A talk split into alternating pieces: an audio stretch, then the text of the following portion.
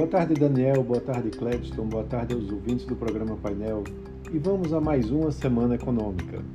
A semana promete ser curta e também fraca em indicadores econômicos e financeiros, porque teremos justamente na sexta-feira o feriado de Tiradentes e a Bolsa Brasileira vai estar fechada né, também com nenhuma informação de indicadores econômicos. Mas já na segunda, além do relatório Focus, com as previsões semanais dos economistas, o Banco Central vai divulgar o seu índice de atividade econômica, o IBCBR, referente ao mês de janeiro. E há uma, uma previsão de retração de 0,15%. É, janeiro deve provavelmente ter sido o pior mês para a atividade econômica no primeiro trimestre.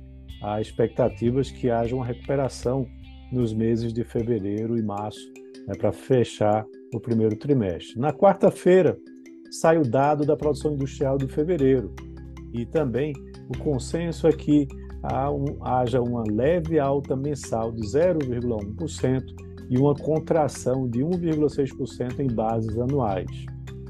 Lá no, ah, antes de falar dos Estados Unidos, vale lembrar também que aqui no Brasil, essa semana vai ser divulgado é, vai ser apresentado ao Congresso o arcabouço fiscal, já que não foi apresentado na semana passada e ficou prometido para essa semana.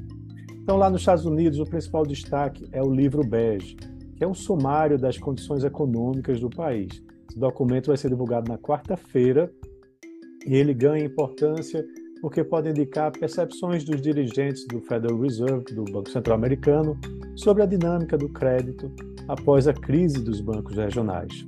A semana também vai ter é, várias aparições de dirigentes do Fed em eventos e fazendo discursos, dando indicações sobre para onde os juros vão se encaminhar.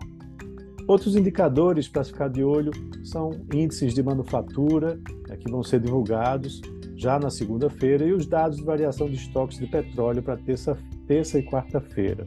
Esses números podem mexer com os preços da matéria-prima né, depois que os membros da OPEP decidiram reduzir a produção.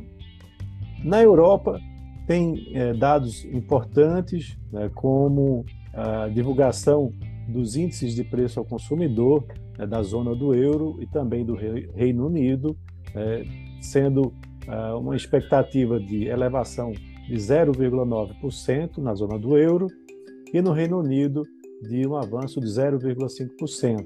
Isso para o mês de março, na comparação com o mês de fevereiro, e serão divulgados na quarta-feira. Lá na China, na noite da segunda-feira, vai ser divulgado um conjunto de dados né, que devem mexer com os mercados mundiais. Vendas do varejo, produção industrial, taxa de desemprego e também o desempenho do PIB chinês para o primeiro trimestre de 2023. Há uma expectativa que a economia chinesa tenha avançado 2,2% na comparação com o quarto trimestre de 2022, que é um crescimento considerável, e uma alta de 4% em termos anuais.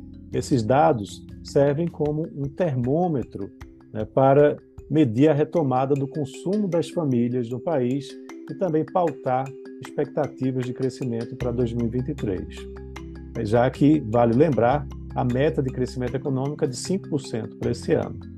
Na quarta-feira, o Banco do Povo Chinês vai se reunir para decidir sobre a taxa de juros de um ano lá do país, que atualmente está em 3,65%.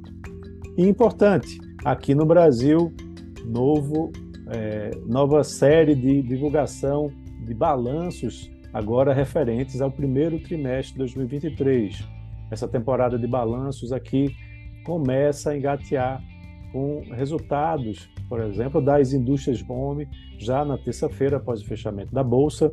Na quinta, a Uzi Minas divulga os seus dados antes da abertura da Bolsa.